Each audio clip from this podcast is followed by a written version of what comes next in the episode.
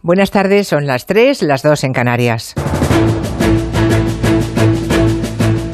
En Onda Cero, Julia en la Onda, con Julia Otero. La corriente reaccionaria nacida hace ya años en Estados Unidos culminó el viernes cuando se hizo público que el Tribunal Supremo americano, con la incorporación de los últimos jueces ya en el tiempo de descuento de Donald Trump, derogaba el derecho a las mujeres a ser madres voluntariamente, porque es eso, la sentencia que acabó con el aborto libre, precisamente en el país que hace 50 años ejerció liderazgo mundial en promover los derechos civiles, es un aviso que no puede desoír el resto del mundo. Las mujeres de clase social alta ni tuvieron ni tendrán ningún problema nunca en interrumpir un embarazo no deseado. Viajarán a donde sea legal y tema resuelto. Son las más vulnerables, las empobrecidas, las que viven en los márgenes sociales, esas a las que obligarán a volver a los abortos clandestinos sin ninguna garantía sanitaria. O eso o traer un hijo al mundo cuya vida, ya fuera del vientre de su madre, importa un pimiento a los que se llenan la boca con su defensa de la vida. Tiempos oscuros que pueden contagiarse como un virus letal que siempre tienen el punto de mira a las mujeres. Siempre las mujeres y su libertad, como nos advirtió hace ya 60 años, nada menos, Simón de Beauvoir. En el gabinete vamos a analizar las consecuencias que ya tiene esta decisión en Estados Unidos y las amenazas que se ciernen sobre las mujeres y sus derechos. Lo haremos con Julián Casanova, Ignacio Guardans y Arancha Tirado.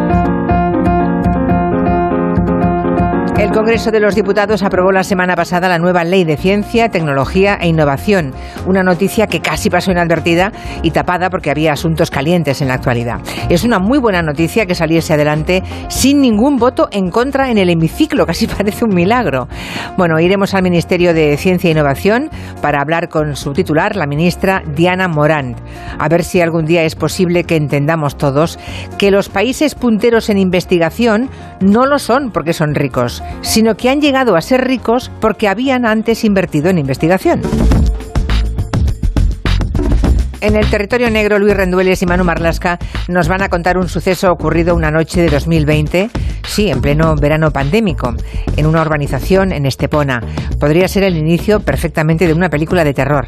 Imaginen estar durmiendo tranquilamente en casa y que de repente un grupo de individuos armados, con la cara cubierta, te despiertan para robar tarjetas de crédito, números PIN, en fin, cosas muy concretas. Luis y Manu nos van a contar esa noche de pesadilla y cómo la policía a tocabos dio con las claves para encontrar a los agresores que obviamente eran conocidos, sabían todo. Hoy se celebra el Día del Orgullo LGTBI y Borja Terán ha repasado el tratamiento que la ficción española ha dado a este asunto. Aquí, aquí, aquí no hay quien viva, aquí no. Aquí no. Aquí. Por ejemplo, en la serie Aquí no hay quien viva, seguro que recuerdan perfectamente a los personajes de Mauri y Fernando. Si hay una artista icónica, musa para el mundo LGTBI, esa es Mónica Naranjo. Ella bandera el orgullo gay, presenta disco hoy, se estrena como actriz de doblaje, así que charlaremos con ella unos minutos.